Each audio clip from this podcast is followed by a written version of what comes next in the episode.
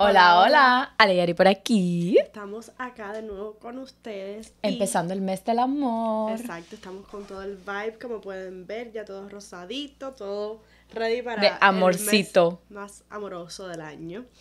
Y les venimos con información valiosa, como siempre, cosas que yo sé que a ustedes les puede gustar. Y de hecho es un video que me han pedido mucho porque hemos estado hablando acerca de RBT, de los cursos que estamos dando en ABA International. Así que si quieren aprender un poquito más.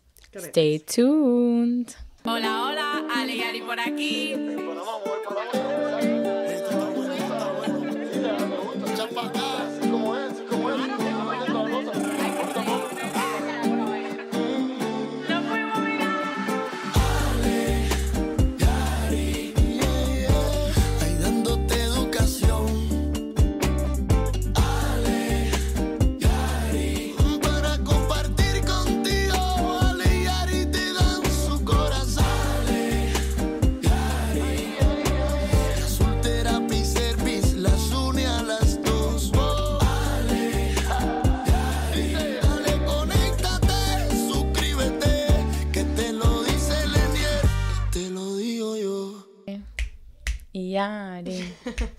No me canso de escucharla. Tenemos cinco cosas para ustedes. Somos, nos encantan las cinco. Cuando son más, lo dividimos de tal forma que queden cinco de nuevo. Y déjenos saber a ustedes también si el número 5 es su número mágico o si quieren más, si quieren 10, si quieren menos, si quieren 3. En- Yo creo que el número 5 es un número bueno porque Práctico. no nos gusta dar mucha información, ya que la, la información que damos nosotros es densa y puede ser temas eh, que, que con un vocabulario que a lo mejor ustedes no han escuchado antes. Por Que lo tanto, nos gusta mantenerlos short. Por eso nos Short and hacemos sweet. más de 5 y, y dividimos eh, los, la- las cosas que queremos decir Los o los temas. facts que tenemos, los temas en 5 para no hacer más y no abrumarlos con tanta información. Como dijo Ale, en este capítulo vamos a estar hablando de cinco cosas que quizás usted no sepa acerca de los RBTs. Para empezar, el número es que un RBT es un Registered Behavior Technician. So, nosotras vivimos en Miami y es eh, un acronym que se usa mucho en la calle. Un RBT, no, ¿que, ¿en qué tú trabajas? No, yo soy un RBT. Y la gente quizás se pregunta, bueno, ¿qué cosa es un RBT? Un RBT es un Registered Behavior Technician y aquí le tenemos la definición como está en el board y se las voy a compartir. Eh, dice, un, el Registered Behavior Technician es una certificación para paraprofesionales. Sí, lo traducimos al español, eso es como un paraprofessional, lo cual en español es paraprofesional. Exactamente. Y esta persona es una persona que implementa un plan creado por un analista y trabaja debajo de la supervisión de un supervisor de RBT, que puede ser un asistente analista o puede ser directamente un analista. Exactamente. Eso es lo que es el RBT como tal, porque muchas veces, como dice Ari, no tienen conocimiento. Ahora vamos al número dos, que sería qué es lo que hace un RBT. Normalmente las personas en la calle o las personas que, que no saben mucho acerca del tema dicen, bueno, es una persona que cuida niños y esto es un error. Nosotros no Mito. somos babysitters, no son, hemos dicho antes que los RBTs no son babysitters. Ni son tampoco son personas- HHA. no son HHAs, no están ahí para cuidar solamente a su niño, sino para, están para implementar un plan de trabajo hecho anteriormente por un, un analista de comportamiento o un BCABA. So, ellos trabajan con un manual, literalmente, acerca de su niño o del cliente que tienen y solamente implementan intervenciones basadas en ese programa. Y la otra cosa que hacen ellos es colectar data. Eh, el behavior analysis, hemos comentado antes en otros videos, que es una ciencia, por lo tanto lleva mucho lo que es la parte cuantitativa y ellos tienen que colectar la data del servicio que dan a sus niños para ver si hay una mejoría o si necesita más intervención, que es la parte que hace el analista.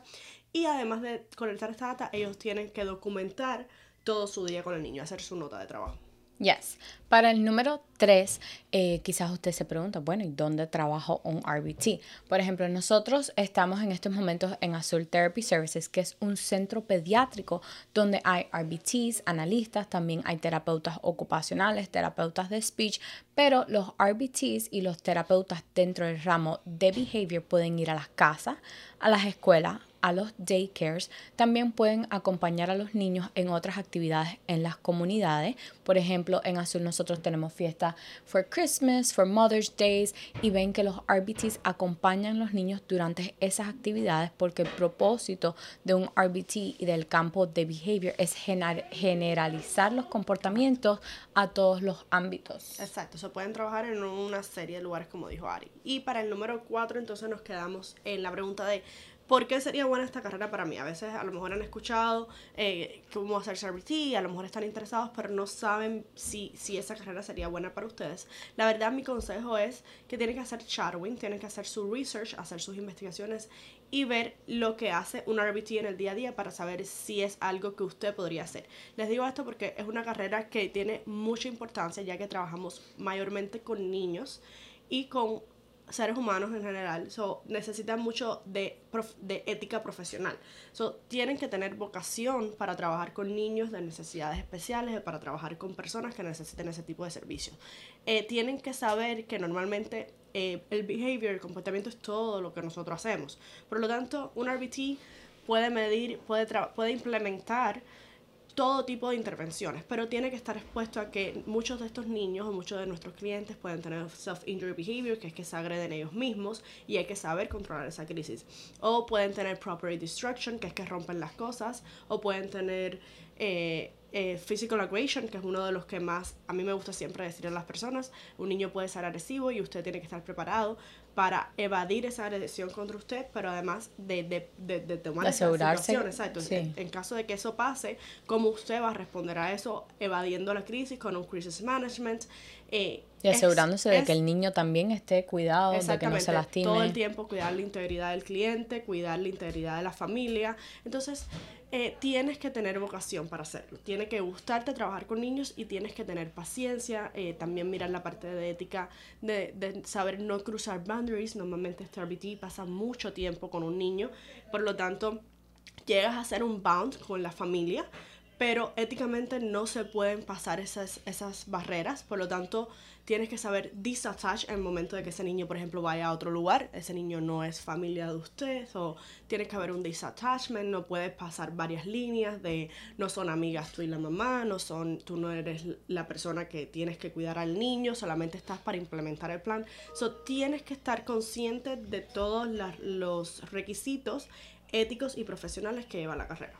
Así es. Y bueno, para la quinta y eh, último detalle acerca de los RBTs es que qué es lo que necesitas para convertirte en un RBT, si es que estás interesado, si es que decides que esta es una carrera para ti.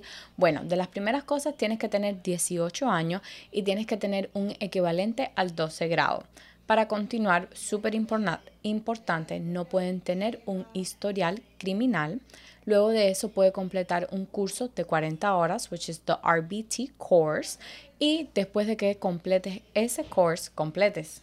Sí, ¿Es una palabra? sí, completar, completar. I don't know. Ah, creo que no es una palabra, pero bueno, cuando termines ese curso de las 40 horas, te puedes presentar al board del BACB para certificarte oficialmente como RBT. Y si usted es una persona que está interesada en tomar ese curso de las 40 horas, mi amiga Ale va a estar dando un curso en breve y dependiendo de cuando estés mirando este video, quizás estás a tiempo para registrarte. Creo que esta misma semana estamos sacando lo que es el curso de las 40 horas. Igualmente, si eh, ya eres RBT o ya pasaste el curso de las 40 horas, pero necesitas repaso porque no has pasado todavía lo que es el board, la certificación del examen, eh, también puedes contactarte con nosotros a la página de abainter.com. Charlie, ayúdame por aquí a poner la información, porque eh, en esta página tienes la opción de registrarse y tomar lo mismo el curso, un competency assessment si lo necesitas, o repasos para poder pasar tu board exam. Así es, toda la información está en todas nuestras redes sociales, como saben ya son muchas, pero aquí estamos para diseminar toda esa información que quizás le faltaba o quizás es algo que, You're que no se esperaba. fancy words in Spanish, I love it. Ay, sí, bueno, vida nueva, nuevo año, nuevo año. Bueno, entonces espero que les haya gustado esta- mucho esta información. Síganos pidiendo eh, lo que es el contenido y nosotros estamos aquí para eso.